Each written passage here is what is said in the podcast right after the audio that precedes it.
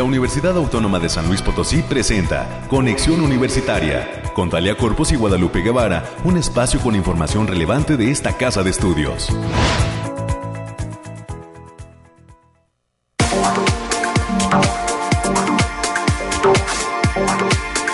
¿Cómo estamos, San Luis Potosí? Bienvenidas, bienvenidos a este espacio de conexión universitaria. Nos saludamos con muchísimo gusto. Estamos listos en este martes ya, 12 eh, de octubre. Hoy es Día de la Raza y un eh, abrazo pues para toda la gente que está en sintonía de este espacio. Eh, hoy un clima con niebla, la verdad toda la mañana las calles luciendo con neblina.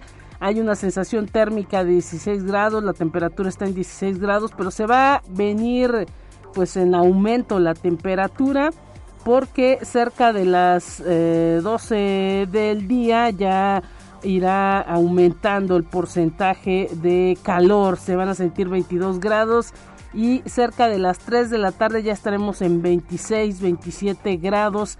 Cerca de las 6 de la tarde andaremos en 27 grados, así que prepárese para el calorcito que se estará sintiendo. Hay una sensación eh, de, tormentas dispersas, más bien hay una probabilidad de tormentas dispersas del 40% cerca de la capital potosina, no específicamente en la capital. Y eh, la máxima del día de hoy será de 27 grados, que la estaremos viviendo cerca de las 4 de la tarde la mínima de 14 y pues hay eh, probabilidad de tormentas dispersas ya cerca de las 7 de la noche, no específicamente en la capital, pero sí cerca de esta capital. Así que prepárese, calorcito se dejará sentir este día en San Luis Potosí y mañana tendremos todos los detalles en materia climática con nuestros compañeros del Bariclim. Y el día de hoy con muchísima eh, pues eh, gusto le estaremos presentando una serie de información respecto a eh, pues los temas que tienen que ver con la universidad. Estaremos hablando con un especialista de la Facultad de Agronomía y Veterinaria, específicamente estaremos platicando con la maestra, la doctora María Fernanda Quintero Castellanos. ella ha preparado un proyecto de investigación con el que ya tiene tiempo llevando a cabo y eh, forma parte de la Red Iberoamericana de Agricultura Resiliente y eh, Sostenible.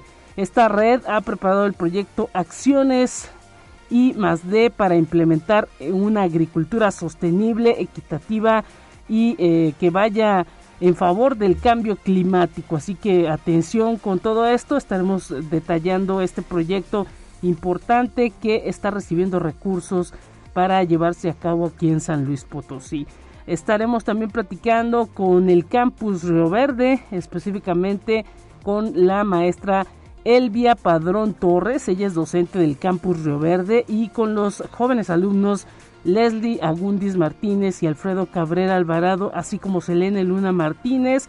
Ellos estudian la carrera de Contaduría y Finanzas y son parte del equipo que ya es semifinalista del Maratón de Ética y Contabilidad a nivel nacional. Van a representar a San Luis estos jóvenes del Campus Río Verde y estarán platicando con nosotros para darnos detalles cuál será su preparación y esperemos que haya muchísima suerte en esta representación que tendrán en los próximos días.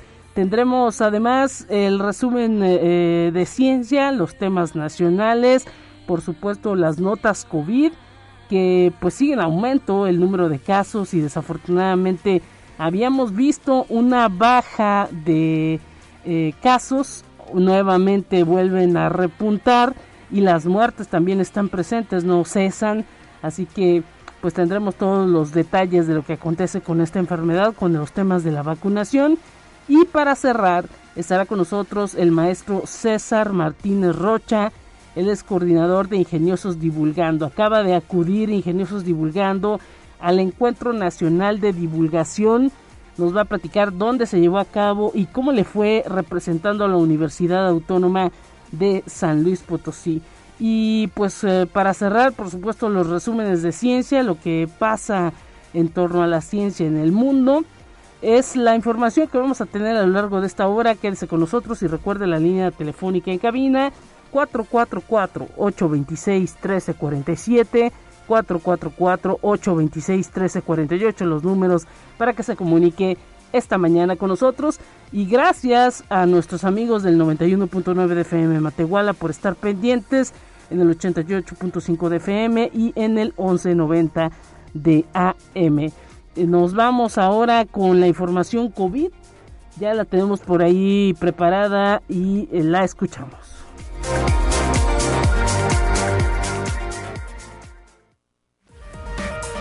Noemí Vázquez Saldaña con lo más relevante del reporte COVID-19.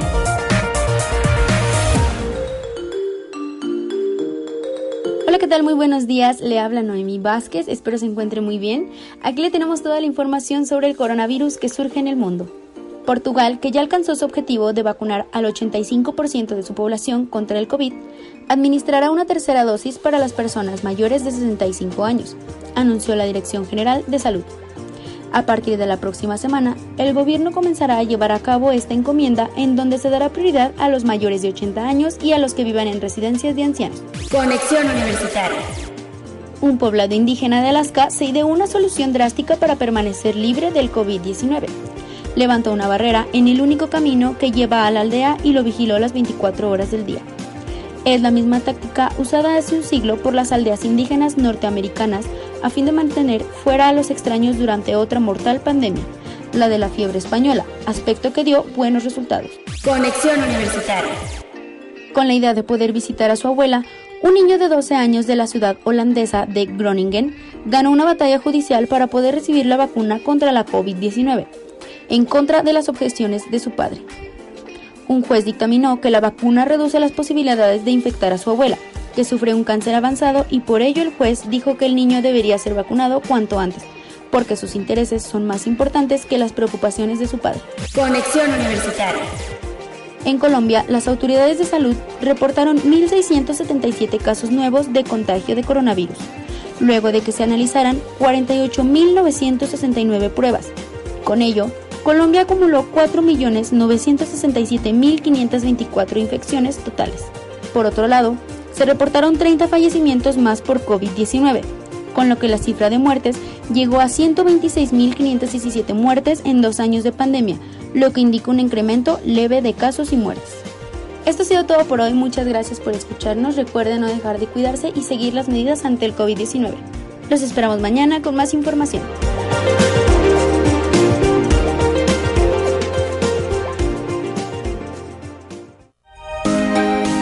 Escucha un resumen de Noticias Universitarias. América Reyes, ¿qué nos traes para esta mañana? ¿Cómo estás? Muy buenos días, Lupita, para ti y para quienes nos escuchen a través de las diferentes frecuencias.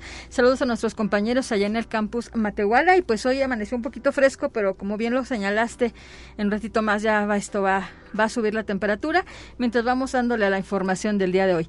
Y el doctor Alejandro Javier Cermeño Guerra, rector de la Universidad Autónoma de San Luis Potosí, dio a conocer el día de ayer la designación del maestro Federico Arturo Garza Herrera como nuevo secretario general de la institución en sustitución del licenciado Marco Antonio Aranda Martínez, quien deja este cargo por cuestiones de salud.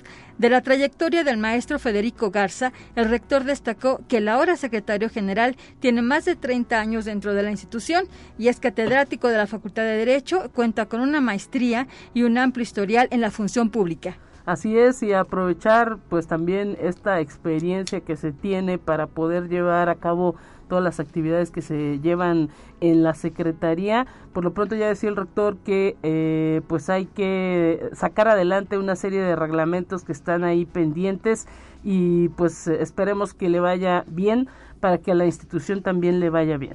Así es, y de igual manera pronta recuperación al licenciado Marco Antonio Aranda, ¿no? También. Así es. Bueno, pues seguimos con la información y la Facultad de Ciencias y el Instituto de Física de esta Casa de Estudios celebran el 60, 65 aniversario de su fundación, así como el centenario del natalicio del fundador del Instituto de Física, el doctor Gustavo del Castillo y Gama, con la apertura del Congreso 65 años de formar científicos en México y que concluye el próximo próximo 15 de octubre. En la ceremonia de inauguración estuvieron los directores, el doctor José Salomé Murguía Ibarra, que es director de la Facultad de Ciencias, y el doctor Ricardo Girado López, director del Instituto de Física. Y el encuentro Miradas al Fotolibro 2021 es organizado por el Centro Universitario de las Artes. Se va a realizar de manera virtual del 12 al 14 de octubre y contará con un amplio programa y en donde también se tendrá la oportunidad de celebrar el Día Mundial del Fotolibro.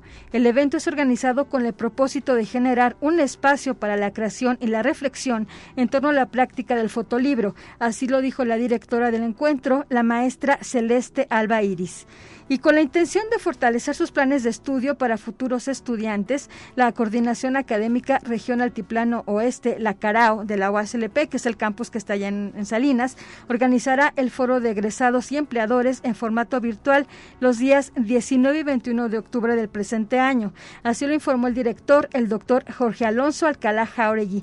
La convocatoria está dirigida a las y los egresados de las ingenierías en agroindustrial y sistemas computacionales, así como para la licenciatura en Administración, quienes se encuentran ubicados en diferentes campos laborales en el interior y el exterior de aquel municipio. Y en las actividades también, hay que decirlo que en, como parte de las actividades del aniversario del Instituto de Física, hoy en punto de las 8.30 se está llevando a cabo el simposio de física atómica que coordina el doctor Eduardo Gómez, donde está presente en línea el Premio Nobel de Física en 1997, el doctor William Phillips, que también es, eh, tiene el doctorado honoris causa por esta casa de estudios. Pueden seguir las transmisiones en el YouTube del Instituto de Física de la UASLP. Y también este el día de hoy, la Facultad de Ciencias de la Información presenta la conferencia El documento electrónico como parte del patrimonio digital que imparte el doctor Nelson Javier Pulido Daza de la Universidad La Salle en Colombia. Esta actividad se va a llevar en punto de las 11 de la mañana desde el auditorio de aquella entidad. Y en el auditorio de la Coara del campus Matehuala, este martes también 12 de octubre, y como parte del cuarto Festival de Cine de la UASLP, se va a proyectar la película Ánimo Juventud del director Carlos Armella. Esto va a ser a mediodía, la entrada es libre y la Facultad de Ciencias Sociales y Humanidades, a través del Cuerpo Académico Interculturalidad y Estudios de Paz, ofrece la conferencia magistral Tú y yo en la gestión de turnos del habla con la doctora María Leonor Orozco Vaca. La cita es el próximo 22 de octubre a las 13 horas a través de la plataforma Teams. Para mayores informes al correo electrónico marco.duran.uaslp.mx y también como parte de las actividades del cuarto Festival de Cine, este miércoles 13 de octubre al mediodía en el auditorio Rafael Nieto Compeán se va a realizar la masterclass de producción con Berta Navarro, productora reconocida, y se va a llevar a cabo con todas las medidas sanitarias. Y como ya finalmente como parte del foro etnobiológico se invita a la conferencia Supermercado contra Mercado Tradicional, ¿cuál es el más diverso? El cual estará a cargo de Gabriela Michelle Rodríguez González. La cita es este próximo jueves 28 de octubre a las 18 horas. Transmisión por Facebook Live del, del Jardín Etnobiológico San Luis Potosí. Pues ahí están las actividades América. Recuerde que en materia cultural este cuarto festival de cine de la USLP está en marcha, en curso, tanto en Matehuala como aquí en la capital potosina y las actividades son totalmente libres. A través de la agenda de www.uslp.mx pueden consultar toda la actividad, todos los horarios y las formas de inscripción. Así que enhorabuena. Así es, y recordarles que todas las actividades se llevan con todas las medidas sanitarias posibles. Muchísimas gracias América, un gran abrazo y nos encontramos el próximo jueves. Mañana también te escuchan. Nos escuchamos mañana, bye. Hasta pronto.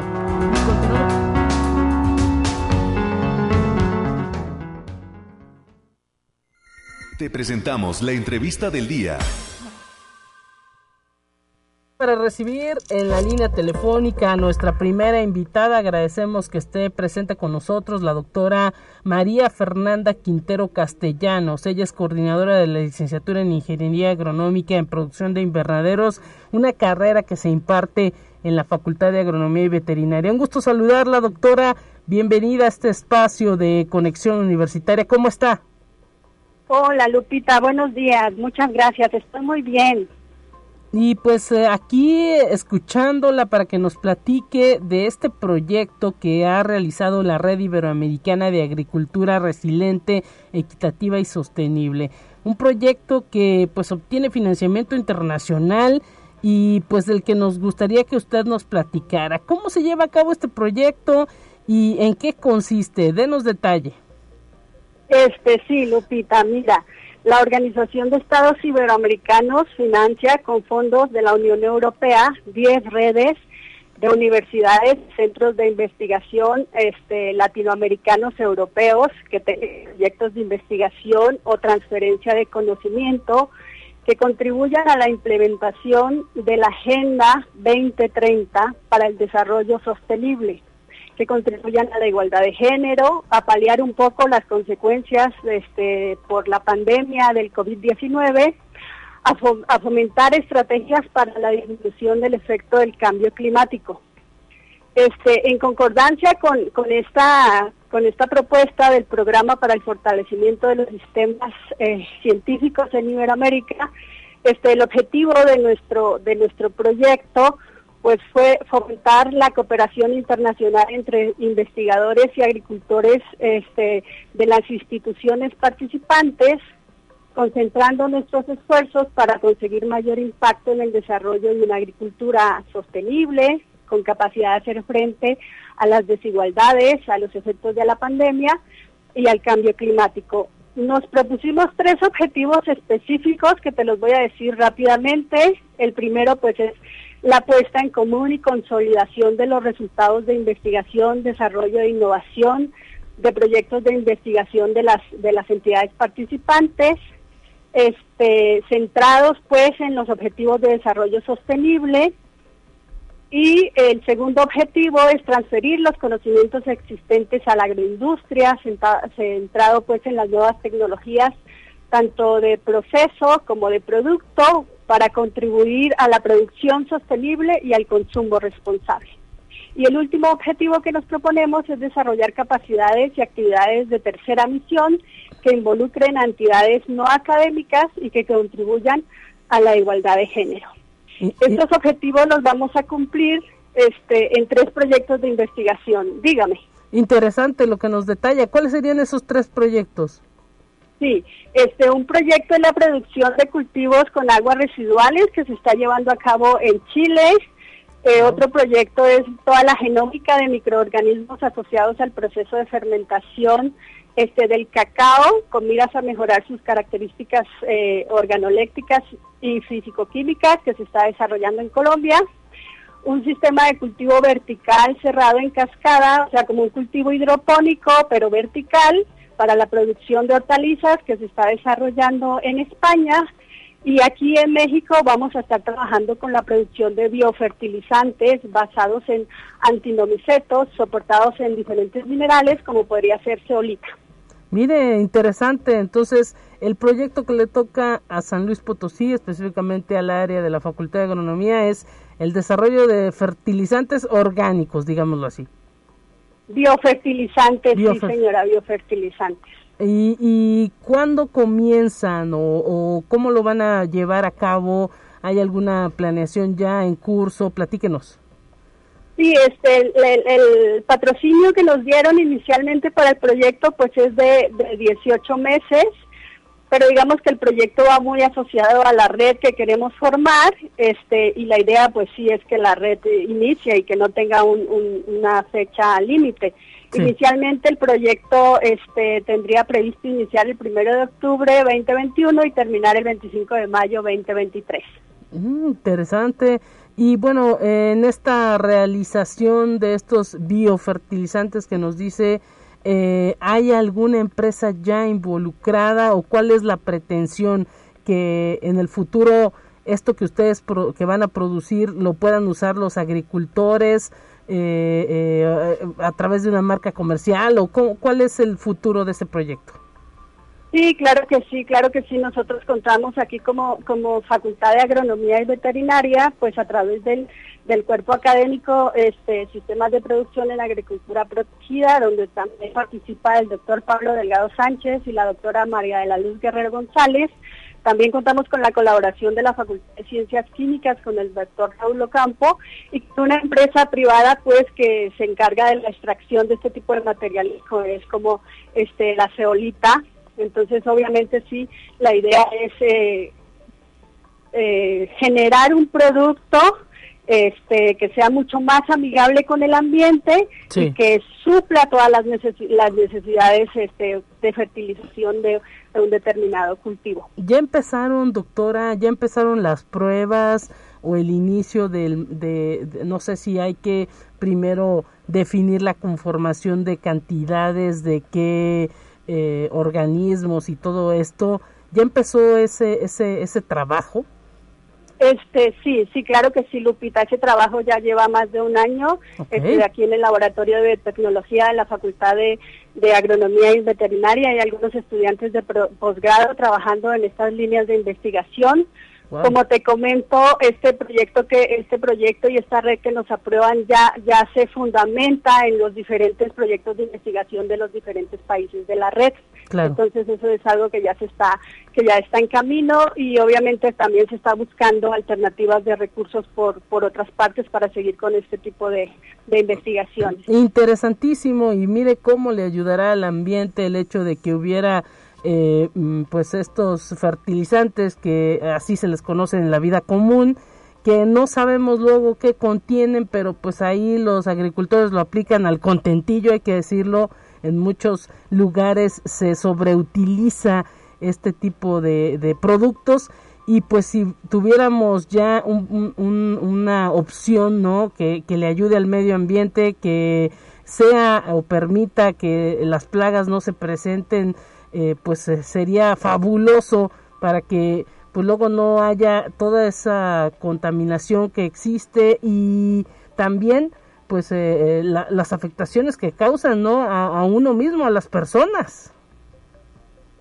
Sí a las personas y al medio ambiente Lupita Así es, doctora María Fernanda Quintero Castellanos, interesante todo esto. Hay una cantidad de eh, personas específicas trabajando con usted. ¿Quiénes conforman su equipo? Este sí, como te comentaba, aquí en San Luis Potosí está el Cuerpo Académico Sistemas de Producción en Agricultura Protegida, pero pues también contamos con la participación de investigadores de la Universidad Arturo Prat en Iquique, en Chile. Esta es una zona muy bonita en el norte de Chile. Sí. Este, allá está, allá también contamos con asociaciones de agricultores. Está la Universidad Pedagógica y Tecnológica de Colombia en Tunja. Este, también tenemos la Asociación eh, de Campesinos de Cultivadores Agropecuarios y la Fundación para el Desarrollo Tecnológico Productivo y Empresarial del Campo Colombiano, Campo. Eh, digamos que esta es una iniciativa muy especial para, para Colombia, pues porque el cultivo del cacao se convierte en una alternativa de pronto a los cultivos ilícitos y también pues están buscando recursos para financiar el campo en esta etapa de posconflicto en la que se encuentra Colombia. Ah, Como te comentaba, sí, como te comentaba, está la Universidad Autónoma de San Luis Potosí con la Facultad de Agronomía y Ciencias Químicas y está la Universidad de Almería, España, este, que está en el sur de España, en una zona también muy especial, en una zona que es la mayor densidad de invernaderos del mundo, que es la principal productora de hortalizas para Europa. Pues Allá en esa zona pues hay como 30 mil hectáreas en invernadero también. ¡Wow! Impresionante lo que nos narra. Es eh, algo que pues al menos en San Luis Potosí, pues nos gustaría ver, ¿no? También que la producción de todo tipo de eh, insumos que llegan a nuestra mesa, pues fuera eh, que a, apoyar a todo este asunto de el cuidado del medio ambiente, porque luego también hay que recordar que se habla de que la producción de todo lo que nos comemos, pues es lo que está dañando las tierras, los cultivos y está cambiando, pues ahora sí que las selvas por eh, tierras cultivables. Sí, así es, Lupita, por eso es que nosotros tuvimos que, enfocar pues nuestros proyectos de investigación al, a conseguir algunos de las metas de los objetivos de desarrollo sostenible 2030 que implican pues todo este tipo de acciones para para mitigar los efectos este, del cambio climático, la problemática con la disponibilidad del agua y los recursos, la degradación de los suelos y también desde el punto de vista social, pues hacer una agricultura más equitativa, más justa, este, para, para producir de manera sostenible. Ahí está, el reto es, y básicamente es lo que abona este proyecto, una agricultura sostenible, que es lo que queremos, que todo lo que tengamos en nuestro plato, en nuestra mesa, pues sea algo que no contamine el medio ambiente, porque si no, pues nos estamos autodestruyendo, doctora. Sí, así es, que no contamine el medio ambiente y que sea generado con condiciones sociales adecuadas. Ahí está ese gran reto para todo el tema de agricultura, que luego ponemos poco énfasis, se nos olvida, ¿no? Nos, nos echamos nuestro plato de comida en el desayuno, en la comida, en la cena, y no pensamos en todo el proceso que implica todo lo que pues nos llevamos a la boca. Le agradezco mucho su participación a nombre de este espacio de conexión universitaria, doctora María Fernanda Quintero Castellanos, le agradecemos y pues muchas felicidades por todo este trabajo que se está llevando a cabo en la Facultad de Agronomía. Ya que hay algunos resultados, pues esperamos para que platique con nosotros. Claro que sí, Lupita, y también invitar a otros profesores investigadores de la misma UASLP que si se quieren juntar, unir a nuestra red, aquí estamos con las puertas abiertas para recibirlos. Muchísimas gracias, Lupita. Claro que sí, muchas gracias. Ahí escuchamos a la doctora María Fernando Quintero Castellanos, coordinadora de la licenciatura en Ingeniería Agronómica en Producción de Invernaderos de la Facultad de Agronomía Veterinaria. Nos vamos a la pausa y enseguida regresamos con más. Vamos a una breve pausa. Acompáñanos.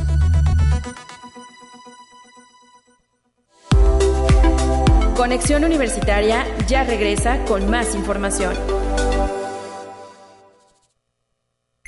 Te presentamos la entrevista del día.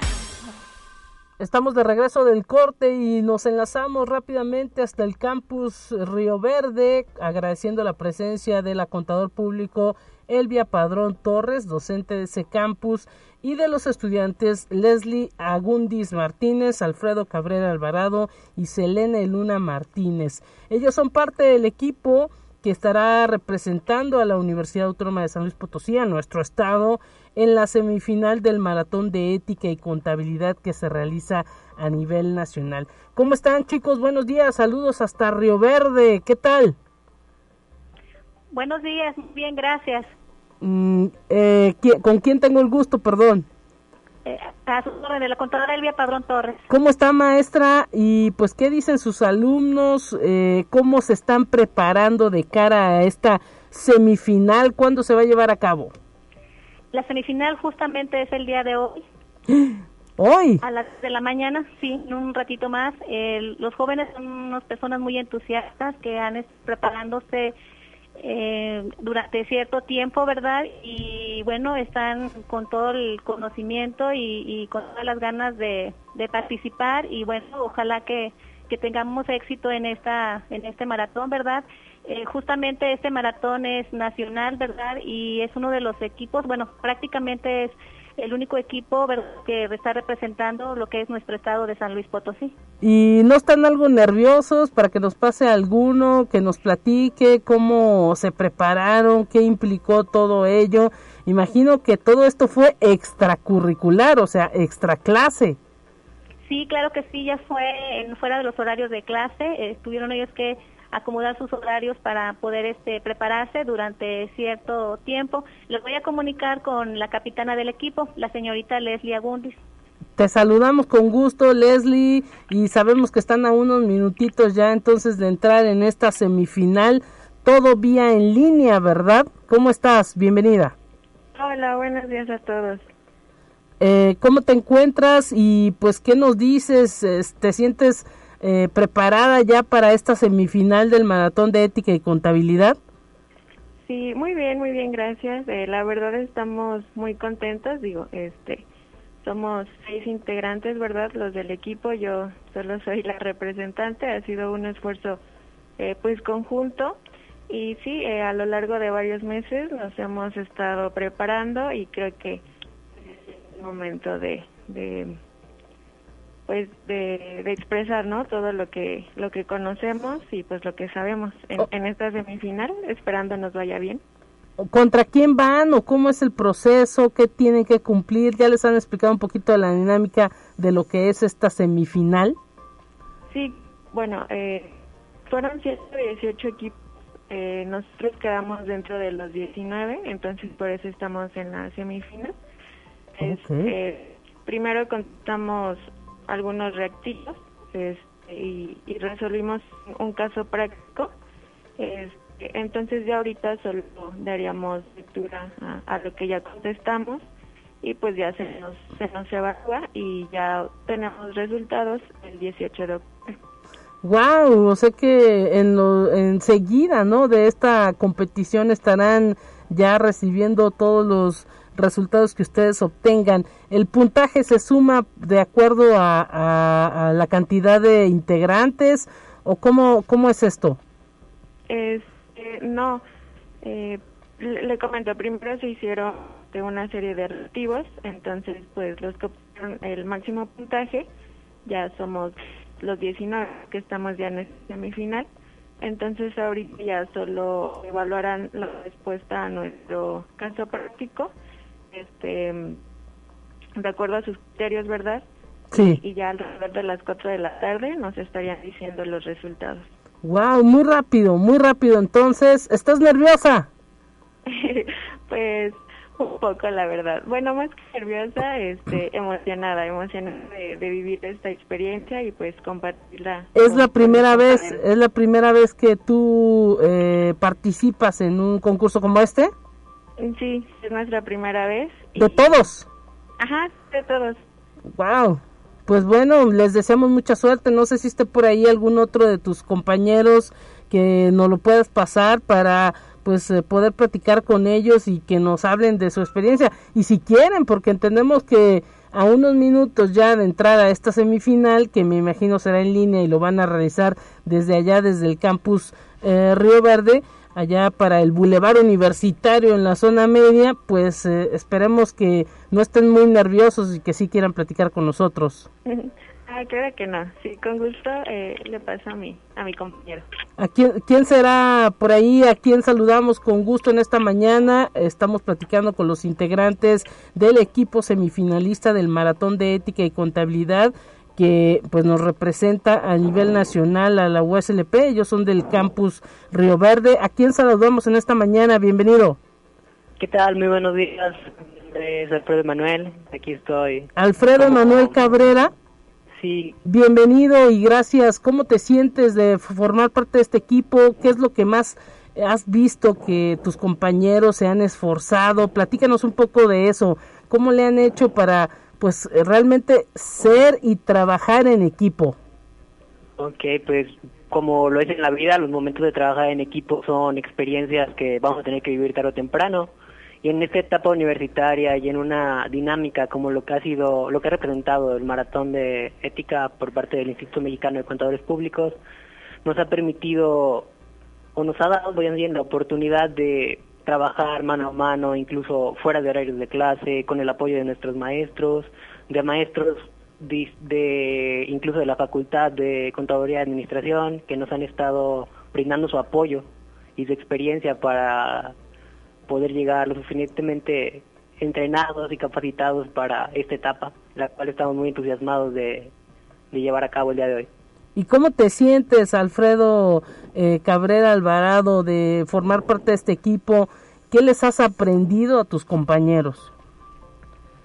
Pues más que nada me siento emocionado, igual que todos, entusiasmado, preparados, más que nada, porque lo, hemos, lo hemos trabajado he aprendido de mis compañeros lo que es perseverancia, tener que, el sacrificio que uno debe de hacer en ocasiones para poder seguir adelante con estudiar algunos temas, ver el entusiasmo que le ponen los demás, que si alguno de nosotros nos quedamos atrás o no tenemos el suficiente tiempo o se siente desgastado en algún momento, brindamos nuestro apoyo igual como personas, o sea, mentalmente ayudarlos a decir, sabes qué, ya falta poco, tenemos que esforzarnos más, ya estamos aquí y hay que seguir adelante.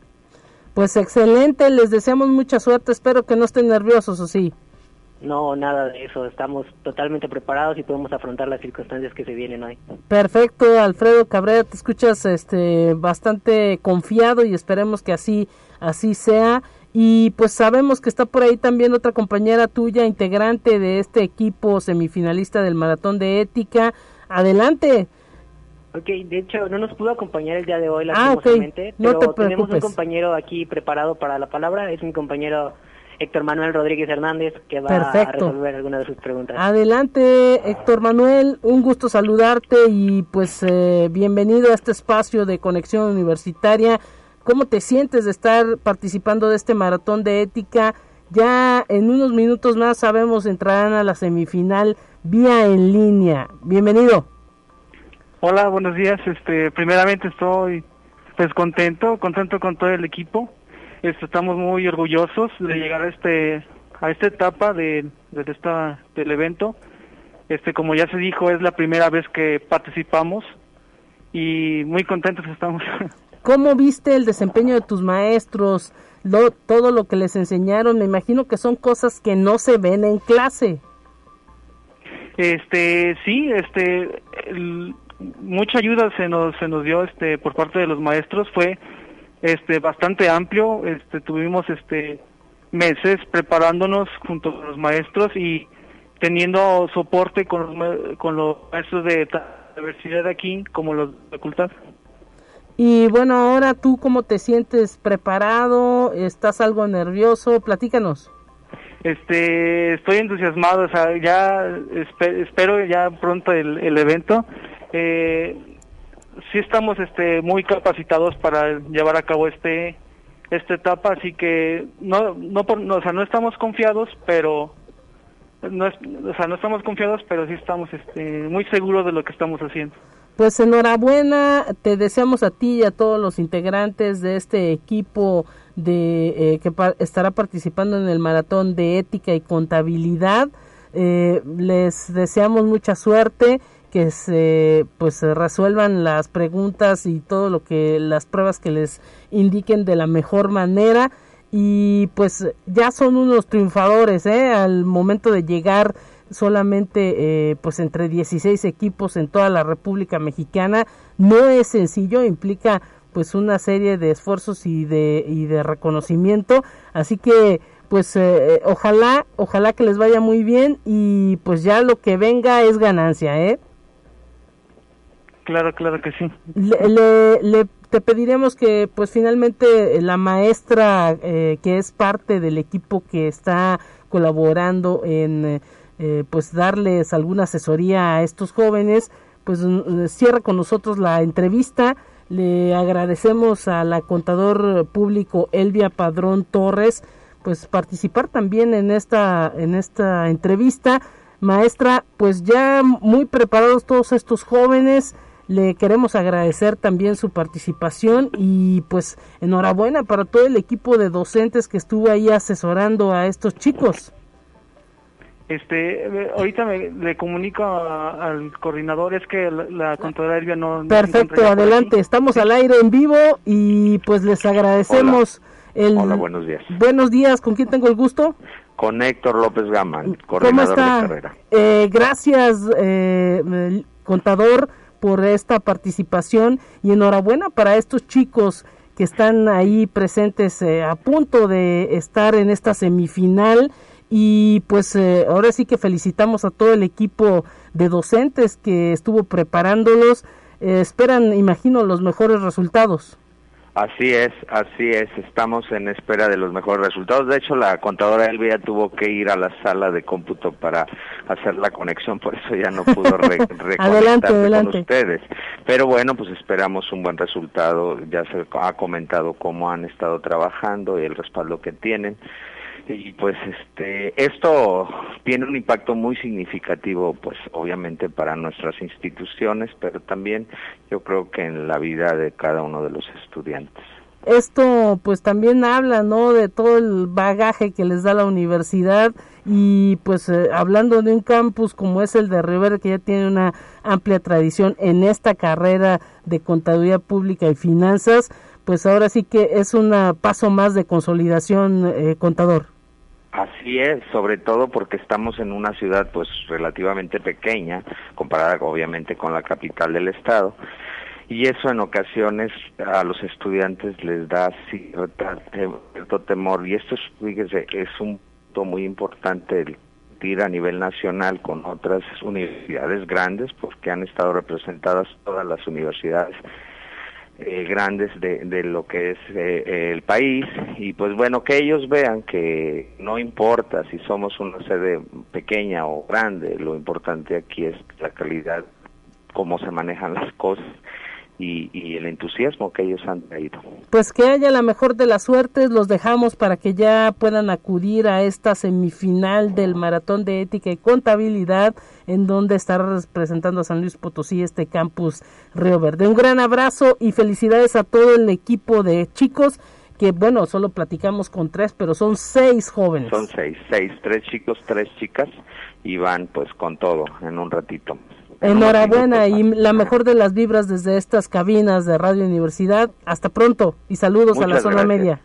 Gracias, muy amable. Gracias. Nos vamos uh, en este espacio a entrar en la recta final. Continuamos.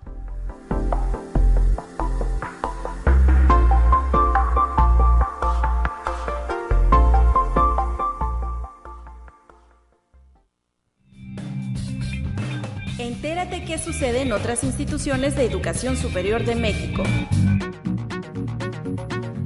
En Morelia, Michoacán, el rector de la Universidad Michoacana de San Nicolás de Hidalgo, Raúl Cárdenas Navarro, tomó protesta como integrante del Comité Estatal de Seguridad en Salud, en donde se estableció el retorno seguro a clases presenciales.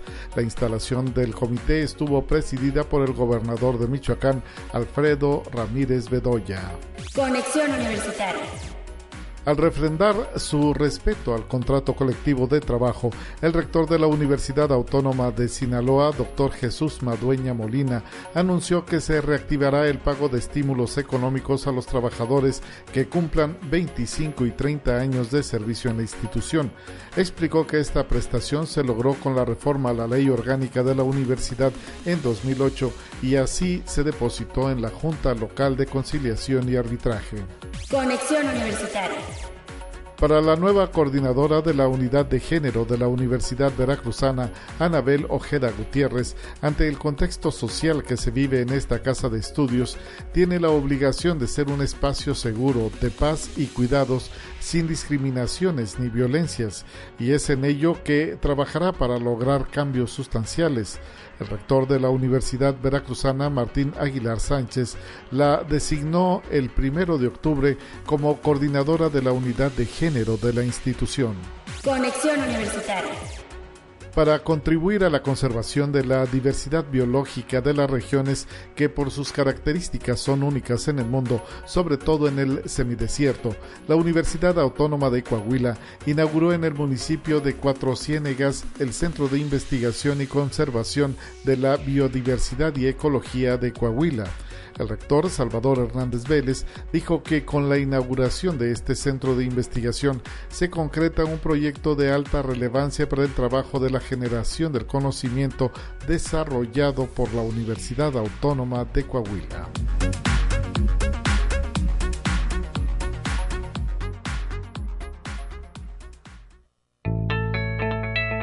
La UNI también es arte y cultura. Recta final de este espacio de conexión universitaria. Agradecemos que esté con nosotros el maestro César Martínez Rocha, coordinador de Ingeniosos Divulgando de la Facultad de Ingeniería. Bienvenido maestro, recién desempacado de este encuentro nacional de divulgación. Platícanos cómo te fue, dónde, a dónde fuiste y pues cuál fue esa experiencia que se vive y pues se da también la participación de Ingeniosos Divulgando en este encuentro. Hola Lupita, buenos días, muchas gracias por la invitación. Igual es un placer volver a la cabina aquí contigo para platicar sobre este tipo de cosas que tanto nos gustan.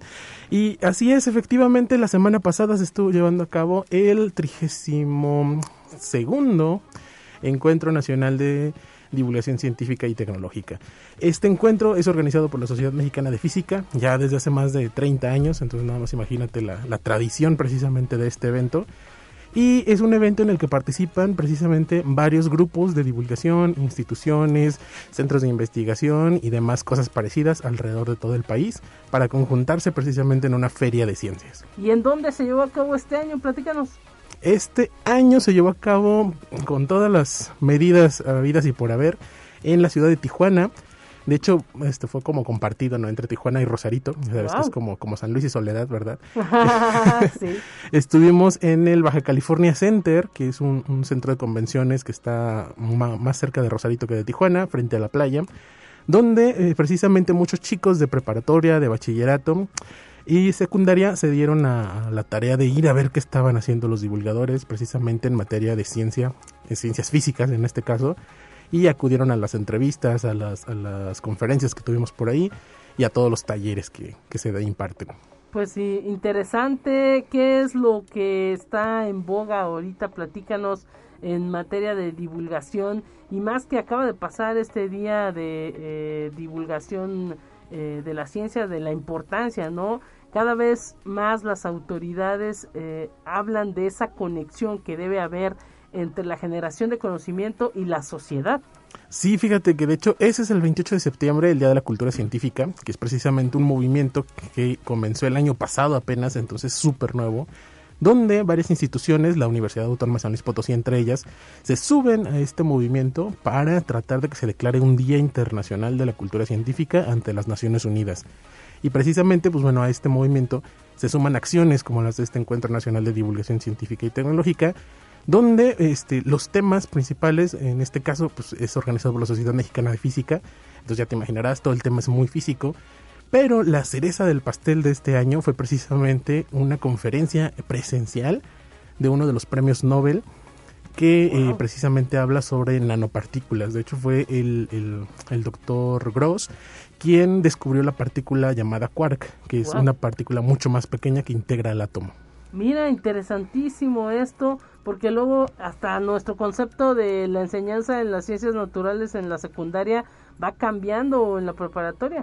Así es, de hecho, en la conferencia del doctor Gross hablaba precisamente sobre eso, ¿no? De cómo las cosas se van dividiendo cada vez más, ¿no? Entonces decíamos, no, pues él toma la partícula más pequeña e indivisible, y pues nada, que no es cierto, que hay electrones y hay neutrones, y luego allá adentro hay cosas como los quarks. Entonces el doctor precisamente recibe eh, este premio Nobel por, por descubrir esta partícula y él hablaba de la colaboración. Él, él, decía que, pues, como estando tan cerca, él está en una universidad en California, como estando tan cerca de Tijuana, no tenían en realidad una colaboración tan cercana, ¿no? Entonces, él, él aplaudió, por ejemplo, este esfuerzo donde había divulgadores, había comunicadores precisamente de todo el país había gente de Ciudad de México, había gente de Tabasco, había gente de Oaxaca, Veracruz, Guanajuato, Aguascalientes. Entonces es un encuentro donde se conjuntan precisamente los, los esfuerzos de, la mayor parte del país y el doctor Gross aplaudía esto, decía que no se veía en todos lados, entonces fue uno de los, de los aciertos que tuvimos en el evento. Eso es importante, ¿no? La, la colaboración que se está dando en esa área porque luego resulta que los propios investigadores se dan cuenta de que hay gente trabajando en los mismos temas que ellos a través de este de este canal, ¿no? Hasta hasta que dicen, "Ah, mira, ella tiene que ver con lo que yo hago" y, y es también por los mensajes, ¿no? Porque se se quita un poco de de lo técnico que pudiera estar el mensaje cuando se habla de investigador a investigador y se trata de hacer una comunicación pues más natural, digamos lo más común para que se entienda todo lo que investigan eh, los expertos. Así es, de hecho hablábamos de las colaboraciones, de todas las redes, de las asociaciones en las que colaboramos la mayor, la mayor cantidad de, instituciones del país. De hecho, antes de mi intervención yo hablé precisamente sobre este tipo de redes y colaboraciones, tanto dentro de la universidad como hacia el exterior. Y eh, antes hablaba el, doctor Larry Bell del Museo de Boston, del Museo de Ciencias de Boston, y él hablaba de una red precisamente interna, ¿no? En Estados Unidos, de, cómo integrar todas las nanotecnologías, que es el tema en el que trabajan ellos. Y después, cuando, cuando me toca participar precisamente en este evento, pues yo hablo de, todo lo que tenemos en México, ¿no? Cómo tenemos redes de especialidades, cómo tenemos redes de periodismo, cómo tenemos redes de, de, ciencia recreativa, cómo tenemos redes de, de museos y que cada una, a pesar de que tiene su especialidad y que colabora de una manera u otra, pues convergen, convergen en eventos como este, convergen en, eventos este, como los de la Sociedad Mexicana de Divulgación de la Ciencia y la Técnica y otro tipo de, espacios donde precisamente estas colaboraciones pues nos dejan un montón de cosas muy ricas, ¿no? Para compartir y para poder seguir creciendo y llegar a más público. Creo que nuestro alcance aumenta considerablemente cuando trabajamos en red. Ahí está, eso es lo importante porque pues sabemos, ¿no? Que todos los grandes descubrimientos científicos no implican la participación de una sola persona, hay todo un gran equipo detrás y siempre pues se tiene que reconocer ¿no? a, todo ese grupo de personas, incluso por eso recientemente que se habló, que se dio este tema de los premios Nobel, pues bueno, ya se dan totalmente en conjunto, ¿no? Así es, pasamos del científico solitario precisamente al, trabajo en conjunto, ¿no? Al, equipo de trabajo que descubrió tal cosa, ¿no? es, es por ejemplo, uno de los, de los modelos que, tenemos en Facultad de Ingeniería, donde nuestros chicos, pues, apoyados de los investigadores, apoyados de los líderes, apoyados de la gente de comunicación, pues es como van creciendo y van armando proyectos, ¿no? Estos proyectos que se presentan en este tipo de espacios, donde, pues bueno, la colaboración es parte fundamental de ello. Bien se dice que ya no se hace nada solos, maestro César. Así es, ya eso de que cada cabeza es un mundo, pues está muy bonito, ¿verdad? Pero ahora necesitamos sistemas planetarios completos para poder seguir trabajando. Así es, y logrando impacto. Pues te deseamos mucha suerte en todo lo que vaya a venir para, eh, pues en materia de divulgación, para ingeniosos divulgando. Eh, ¿Ya hay algo planeado en los próximos días? ¿Tienen algo en puerta? Pues fíjate que ah, no, no, no quiero, no quiero que luego me digan que nos estamos, este, adelantando, pero pues un spoiler alert, como dicen. No, no hay spoiler ni alert, de hecho ya es oficial, la próxima semana arranca el lunes la Semana Nacional del Conocimiento, que es un esfuerzo de la Red NACECID, es decir, de los consejos de ciencia y tecnología del, del país, junto con algunas instituciones, y bueno, nosotros estamos arriba como Universidad Autónoma de San Luis Potosí, Ingeniosos está participando, será virtual completamente, pues tenemos que, que acatar precisamente las medidas de sanidad, pero ya inicia el lunes. Entonces ya oh. iniciamos el lunes con estas actividades virtuales, van a estar por ahí a través de, los canales oficiales que por ahí les estaremos compartiendo en redes, pero ya ese es el, inmediato que tenemos ahorita. Perfecto, pues nunca paran entonces. Muchísimas gracias maestro César, un gran abrazo para ti y para todos los integrantes de Ingeniosos. Gracias Lupita y un placer estar aquí contigo como siempre. Nos vamos amigas y amigos, los dejamos con un resumen de ciencia.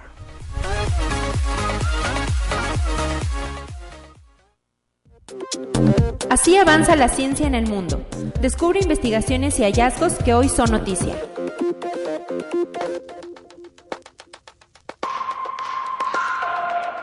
En un año de calor extremo, los últimos seis meses de la Antártida fueron los más fríos registrados.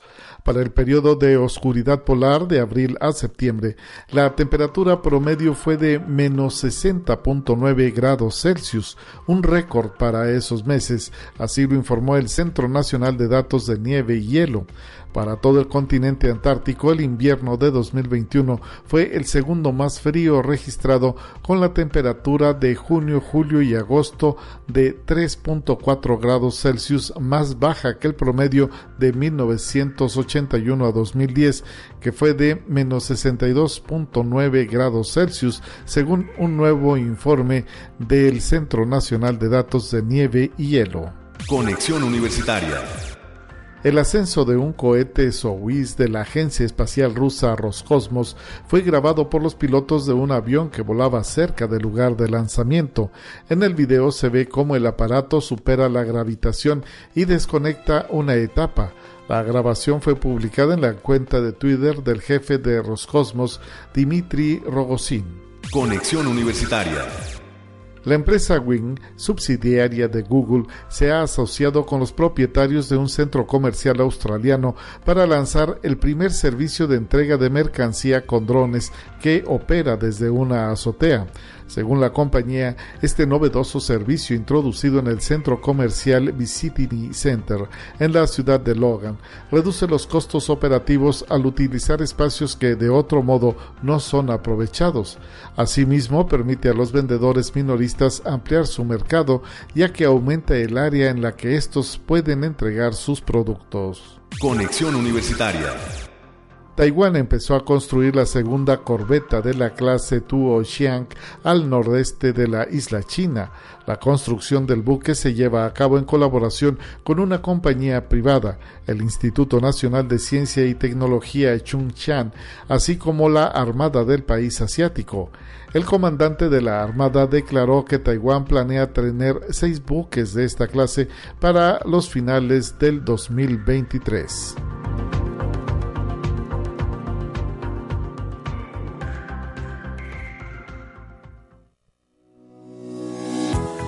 La Universidad Autónoma de San Luis Potosí presentó Conexión Universitaria con Talia Corpus y Guadalupe Guevara. Sintoniza de lunes a viernes de 9 a 10 horas en Radio Universidad 88.5 FM y 1190 AM en San Luis Potosí. En el 91.9 FM con cobertura en el Altiplano Potosino o en el resto del mundo por el portal www.uaslp.mx y la app UASLP de descarga gratuita.